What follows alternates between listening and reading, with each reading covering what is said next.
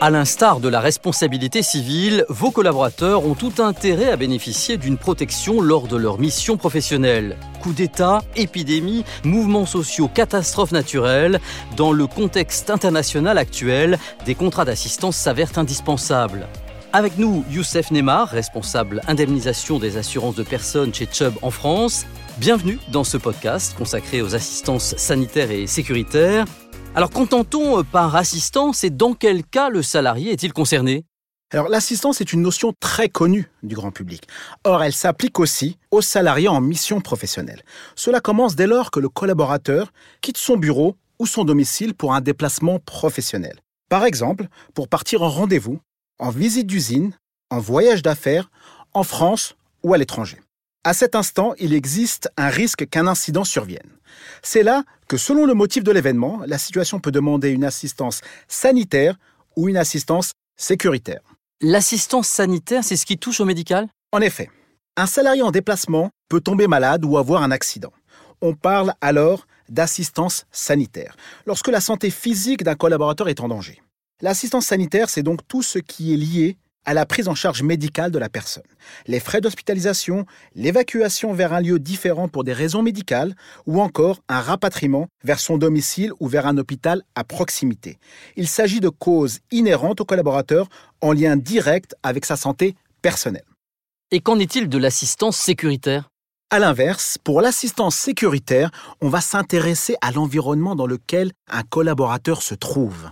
Il s'agira de causes externes qui vont mettre sa sécurité en danger. Alors justement, quelles euh, situations peuvent amener à la mise en application de ces types d'assistance? Ces risques prennent différentes formes. Il peut s'agir de risques liés à la maladie, on l'a vu avec la pandémie mondiale de coronavirus, mais on peut aussi évoquer la dengue ou le Zika ou plus simplement une appendicite. Il peut aussi s'agir de risques physiques, des vols, des agressions, voire des dangers plus grands, comme des menaces terroristes ou des troubles civils. Le salarié peut alors rencontrer des difficultés d'ordre corporel comme matériel. Et enfin, il peut s'agir de catastrophes naturelles, inondations, tempêtes, avalanches, tsunamis, tremblements de terre, des phénomènes parfois imprévisibles menaçant grandement la vie des collaborateurs envoyés à l'étranger. Est-ce que vous avez un exemple en tête? Oui, j'ai un exemple qui corrèle parfaitement ces deux types d'assistance. Prenons l'exemple du tsunami en Asie du Sud-Est. Nous nous trouvions face à une problématique double de salariés blessés lors de l'événement, mais aussi d'une instabilité civile, puisque sur l'île touchée par le tsunami se trouvait une prison. Tous les détenus avaient pu s'en échapper et menaçaient l'ordre public. Des salariés ont donc été rapatriés au titre des deux types d'assistance, blessés ou non. Il est donc euh, essentiel de prévoir des contrats d'assistance pour euh, ces salariés? Oui, et le Code du travail est très clair. L'employeur doit veiller à la sécurité et à la protection de la santé de ses salariés. Ce principe est renforcé par le devoir de protection et d'information des salariés en déplacement professionnel. Youssef Neymar, responsable indemnisation des assurances de personnes chez Chubb en France.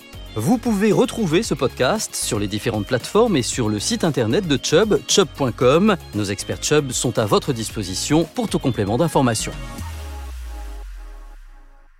Ce podcast vous a été présenté par Chubb European Group SE, entreprise régie par le Code des assurances, au capital social de 896 176 662 euros, Tour Carpe Diem, 31 Place des Corolles, Esplanade Nord, 92 400 Courbevoie, immatriculé au RCS de Nanterre sous le numéro 450 327 374.